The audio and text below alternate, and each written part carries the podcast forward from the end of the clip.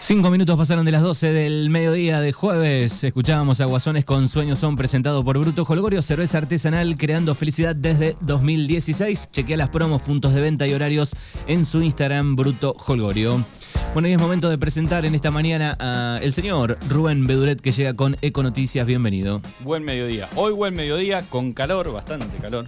Es día de remera hoy. Sí. Y autorizamos el pantalón corto. También la, la bermuda el, la malla también y hasta una hojota, una chaqueta, eh, la habilitamos en el día de hoy. Sí, sí, Creo que va. Un día veraniego. Veraniego. Sí. 27 de, de máxima para, para este jueves. ¿Qué tenemos para este Eco Noticias de hoy? Hoy vamos a hablar del gusano de la cera. Que Dirán, ¿qué tendrá que ver con el medio ambiente el gusano de la cera? ¿no? Bueno. Pero bueno, un arma contra la contaminación por plástico. ¿Y qué tan cerca Eh, o qué tan lejos? Estamos lejos, pero bueno. Eh, quizás represente una solución a otro de los grandes problemas que nosotros generamos, eh, que es esto de, de desparramar plásticos por todos lados.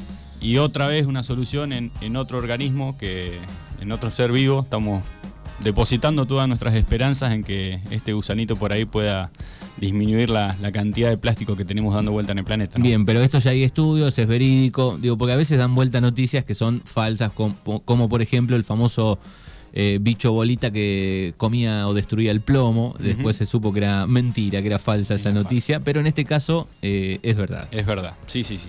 Bueno, ¿y de qué trata esto? En tan solo siete décadas el plástico ha inundado el planeta hasta tal punto de medir el alcance de sus consecuencias resulta inabarcable. Mientras su expansión sigue contaminando incluso los lugares más remotos de la Tierra, son muchas las vías que los científicos tratan de explorar para revertir la contaminación causada por el plástico. Ahora, un grupo de investigadores del Consejo Superior de Investigaciones Científicas ha descubierto que la saliva del gusano de la cera alberga una enzima que degrada el polietileno, uno de los plásticos más utilizados y también uno de los más resistentes. Según datos de, este consejo, junto al polietileno y al poliestireno, estos tres tipos de plásticos integran el 70% de la producción total de plásticos en el mundo. Este hallazgo, publicado en preprint, podría abrir una nueva vía muy esperanzadora para el medio ambiente si la revisión confirma los datos. En condiciones ambientales normales, el plástico tarda meses o años en degradarse. Eso es lo que indica, ¿no? Y eso es lo que sucede. La crisis medioambiental que ha generado tiene un alcance cuyas consecuencias son imposibles de pronosticar para la comunidad científica, que sin embargo coincide en las inquietudes que genera no saber hasta dónde está afectando y afectará durante años. Esta amenaza a la salud y al medio ambiente del planeta. Bien.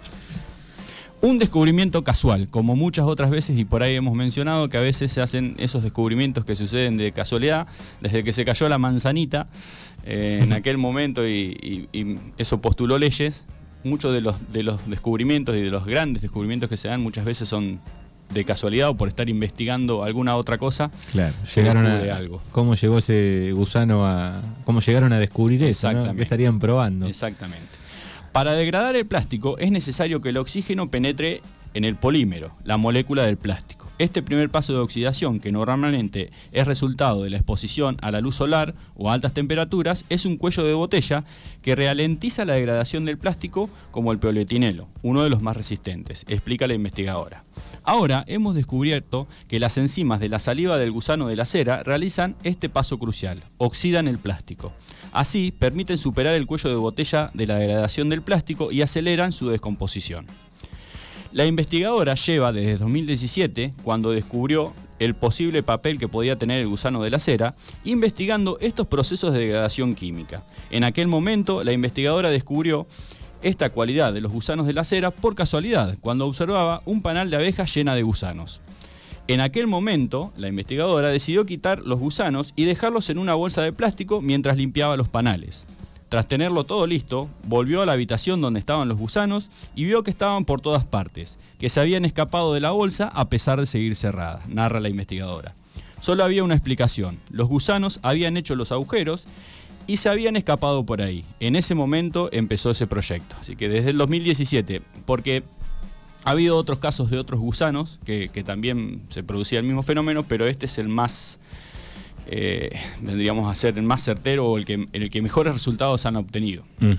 Gusanos come plásticos. Desde entonces hemos realizado muchos experimentos para comprobar la eficacia de estos gusanos biodegradando el polietileno. 100 gusanos de la cera son capaces de biodegradar 92 miligramos de polietileno en 12 horas. Es realmente muy rápido. En esta línea, entre las áreas de investigación más prometedoras de los últimos años se encuentran como protagonistas los medios biológicos, es decir, la biodegradación, un proceso natural asociado a los microorganismos como bacterias y hongos. Hace pocos años que se descubrió este nuevo campo de investigación. Se que algunos insectos del género de los lepidópteros y los coleópteros eran capaces de degradar polietileno y poliestireno. En nuestro laboratorio descubrimos el insecto que parece ser el más rápido de todos, las larvas de los lepidópteros, conocidos como gusanos de la cera. Estas larvas eran capaces de oxidar y descomponer los polímeros del plástico en muy poco tiempo, tras apenas una hora de exposición. Sin embargo, hasta la fecha, solo un puñado de microorganismos pueden romper las resistentes polímeros plásticos del polietileno. Y además, en la mayoría de los casos, es necesario un pretratamiento agresivo que asegure la oxidación y permita así que los microorganismos tengan algún efecto. La investigadora explica que a lo largo de los últimos años se ha intentado averiguar cómo estos insectos consiguen hacer algo así plástico o alimento. Acá está la cuestión, si, si son un alimento para, estos gusanos. ¿no? Muchos estudios se han concentrado en los microorganismos que viven en el sistema digestivo de estos gusanos, partiendo de la suposición de que los gusanos pueden usar el plástico como alimento y que la degradación sería el resultado de su actividad metabólica y del proceso digestivo, cuenta la investigadora. Por esta suposición, pero esta suposición es muy cuestionable, por lo que nuestra investigación se ha centrado desde el principio en la cavidad bucal de los gusanos. Hemos observado con detenimiento el comportamiento de los gusanos de la cera en la presencia de polietileno y hemos descubierto que las enzimas presentes en la saliva del gusano, es decir, en el líquido recogido de la boca del insecto, son capaces de degradar el polietileno el polímero en contacto con la saliva se oxida y se despolimeriza, qué palabra difícil, en pocas horas. Hemos identificado residuos degradados que forman en presencia de su saliva, detalla. Además, este equipo de investigadores ha analizado la saliva con microscopio electrónico y ha observado un alto contenido en proteínas. En la saliva hemos aislado dos enzimas que pueden producir la oxidación causada por el conjunto de la saliva, indica la investigadora. Estos dos, estas dos proteínas, bautizadas como Demetra y Ceres, pertenecen a la familia de las enzimas fenol oxidasas.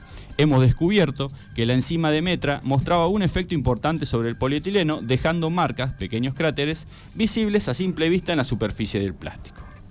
Dos enzimas, dos efectos. Según la investigadora, este efecto también quedó confirmado por la aparición de los productos de la degradación formada tras la exposición del polietileno a esta enzima, que oxida el polímero aunque sin dejar marcas visibles, sugiriendo que las dos enzimas tienen un efecto diferente sobre el polietileno, resume. Los fenoles son moléculas que las plantas usan como defensa contra los enemigos potenciales, como por ejemplo las larvas de insectos. Por lo tanto, los insectos podrían producir enzimas fenol oxidasas como una vía para oxidar los fenoles de las plantas y así neutralizarlos, lo que les permitiría alimentarse de las plantas sin peligro. Es decir, que sería su estrategia de defensa entre la defensa de las plantas sería generar estas enzimas para, los gusanos. ¿no? Estas sustancias también están presentes en muchos aditivos plásticos, lo que podría convertirlos en dianas para estas enzimas y crear las condiciones necesarias para la oxidación y la, otra vez la palabra difícil, la despolimerización del plástico. Hasta la fecha, esto es solo una especulación y serán necesarios más experimentos para profundizar el mecanismo de la acción enzimática advierten los investigadores. En esta línea, otra cuestión aún más interesante es averiguar cómo los insectos de la cera adquieren esta capacidad. Los investigadores aventuran que podría deberse a un proceso evolutivo. Los gusanos de la cera se alimentan de la cera de las colmenas y del polen de las especies de las plantas muy diversas. Por tanto, si se tiene en cuenta que la cera de las colmenas está llena de fenoles, este tipo de enzima sería muy útil para los gusanos. Indirectamente, esto explicaría por qué los gusanos de la cera pueden descomponer el polietileno. Sin embargo, y hasta el momento, esta teoría es solo una especulación y serían necesarias más estudios para que, combinen la biología de los insectos con la biotecnología, concluye. O sea que por eso por ahí decíamos al principio que está en materia de investigación. Por ahí una veces leen las noticias y dicen, descubrieron la manera de deshacernos de todo el plástico que generamos. Wow, no, claro. Eh, pero bueno, vamos camino tal vez a que en un futuro, no sé, imagino lugares repletos de, gusanos, porque 100 gusanos de cera son capaces de biodegradar 92 miligramos. 92 miligramos. En 12 horas. En 12 horas. Tendríamos que pensar en un futuro, tal vez, bueno, un lugar de reproducción este, masiva de, gusanos. Sí, y, y también es un camino y un proceso largo, porque también había que a haber que investigar qué va a pasar si introducimos determinada cantidad de estos gusanos en, un ambiente, ¿no? Porque por ahí leíamos en una parte que se descubrió, por ejemplo, en un colmenar este tipo de gusanos, porque justamente están presentes, son las polillas, el gusano de, la polilla, por ahí el que, el que tiene abejas sabe y suele encontrar de vez en cuando, por ahí suele pasar en, colmenas que ya están abandonadas, eh, que están llenos de polillas. Claro, también puede ocasionar un gran problema en otras cosas, ¿no? como suele suceder a veces. Por eso es un proceso largo de investigación de qué es lo que puede pasar también si se introduce, se introduce una especie de manera tan masiva y, de qué manera va a afectar, porque por ahí solucionamos el tema de los plásticos y barremos con, todas las abejas, que son tan importantes para, para el planeta, mucho más importantes para, para el planeta. O sea que está en materia de investigación total esto. Pero, bueno, presenta una alternativa. lo ideal sería dejar de generar, dejar de generar tanto plástico. Pero bueno, hay mucho plástico que ya está, que está dando vuelta, que está enterrado. Claro, esto pensando en el futuro, digo, bueno, podría ayudar. sigamos con las líneas de, Sería una manera de mitigar por lo menos todo el, desastre que, ya hicimos, ¿no? El otro día leía un, por ahí buscando y, buscando notas y informando, buscando información. Eh, que habían detectado, habían detectado presencia de microplásticos en lactantes. Ya. En lactantes. Que, había, bueno, que ahí también estaban en camino de investigación a ver de dónde procedían esos, esos microplásticos, si eran, por ahí provenían de, la leche de la madre o de algún otro alimento que, estaban consumiendo, pero en lactantes encontraron microplásticos. Microplásticos. a ese nivel están llegando. En un recién nacido, digamos. En un recién nacido, sí, sí. Claro, o sea que. Los, ¿Qué queda para el resto, no? O sea, la, cantidad de microplástico que, tendremos.